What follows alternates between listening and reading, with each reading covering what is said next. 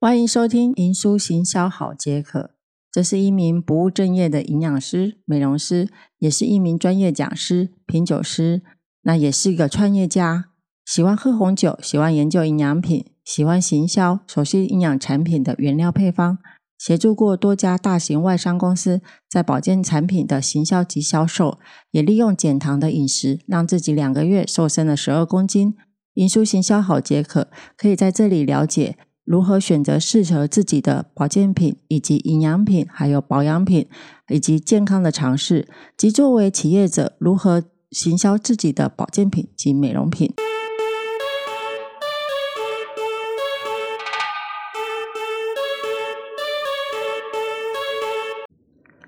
在上一集呢，我们有提到，就是怎么样去判断选择鱼油的品质的好坏哈。那另外呢，也有介绍呢，鱼油呢对人体有哪些帮助啊？像是降低心血管疾病，然后减少血栓形成的一些心肌梗塞的问题，甚至呢这几年呢也听到了，就是鱼油可以改善忧郁症。对自体免疫疾病有很好帮助。然后呢，鱼油里面呢还有 EPA、DHA。那现在的鱼油呢，因为呢整个的呃生物科技的技术很好，所以呢可以用纯的 EPA。就是如果说你是跟心血管有关系的话呢，那现在厂商呢都可以提炼纯的一个 EPA。然后甚至呢，如果说想要对脑部发育有很好的帮助，或者是改善忧郁情况的话，也有 DHA。啊，也有 DHA，所以鱼油呢，现在已经可以做的很多的不同的一个一个模式，我们都可以去做选择。那我们这一集呢，我们要来提到的，就是呢。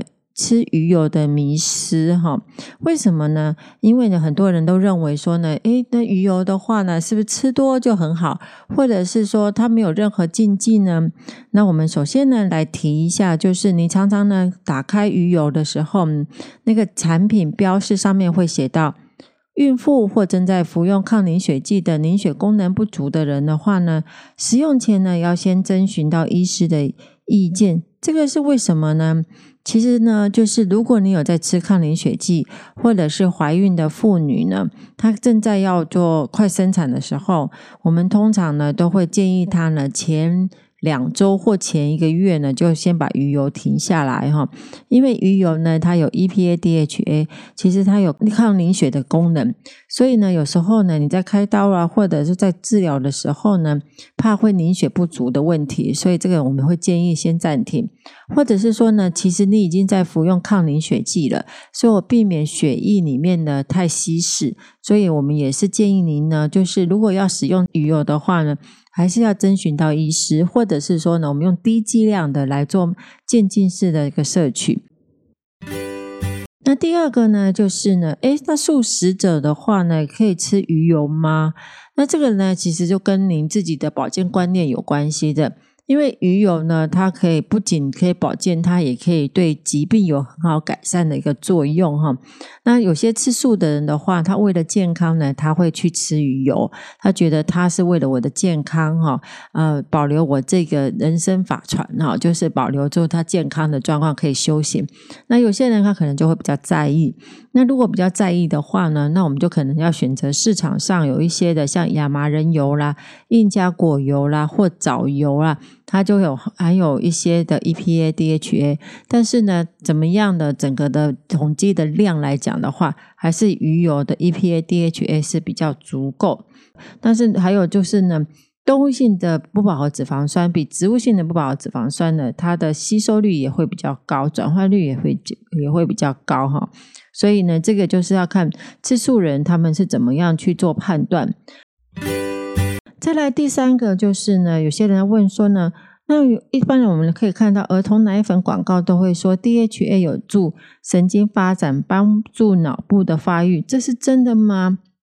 那一般来讲的话呢，像儿童奶粉啊，或者是成长中的奶粉的，它不仅只会添加 DHA，它也会添加其他的这些有帮助身体的养分的增加它的发育的一个成分哈，像高蛋白啊，或者是高钙呀，或者一些铁质的一个含量啊。但是有添加它的量，它不会是加了很高量哦，但是它也是属于一个叫均衡的营养素，是可以摄取的，是没有问题的。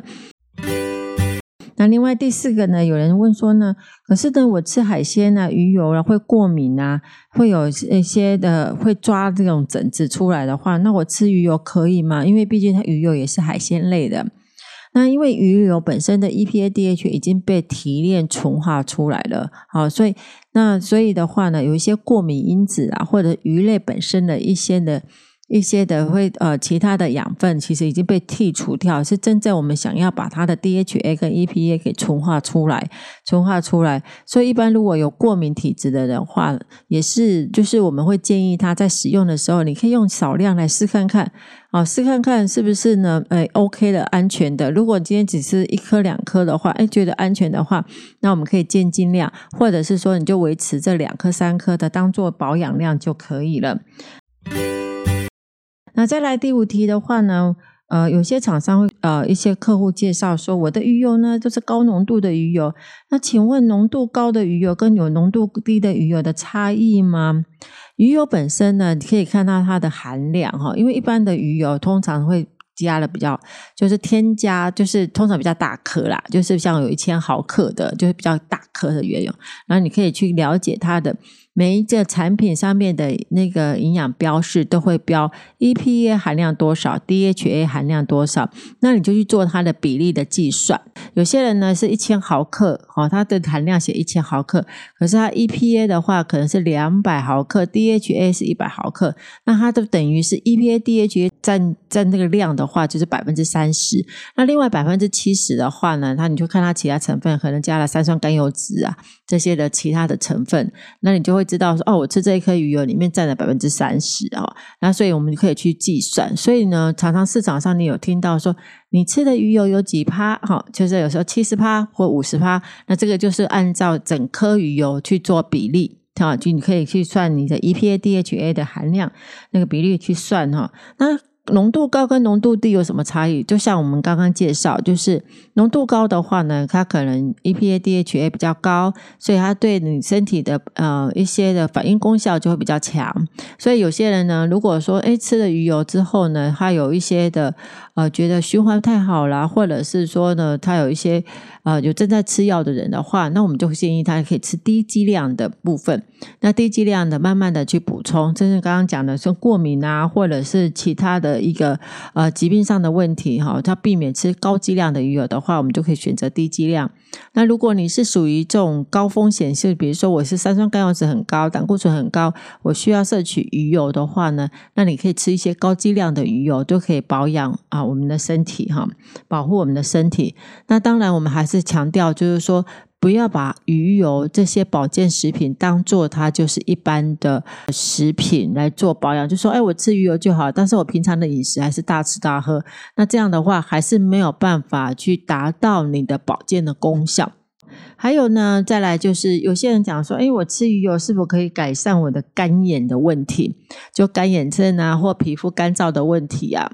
那这个要看哈，如果说你今天是属于这种叫做后天性的疾病，它不是先天的后天性疾病的话，鱼油不饱和脂肪酸呢，它可以锁住我们的皮肤呢，维持皮肤的皮脂膜的呃正常发育，还有维持我们皮肤的这些的黏膜黏膜的一个呃润滑度的健康。所以如果你有干眼症后天型的话呢，其实吃鱼油有很好的保养的功效哈。但是如果你是先天的，或者是因为疾病所造成的，像比如说。说像干燥症。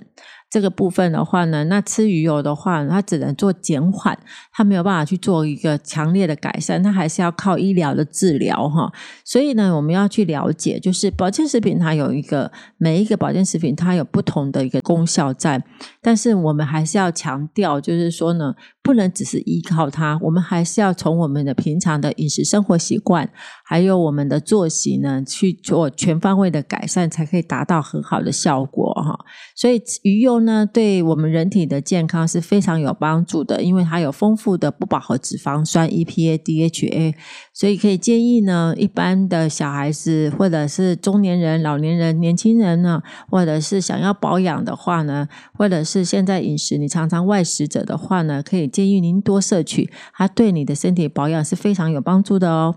那以上呢就是我们今天的分享，我们下次见哦，拜拜。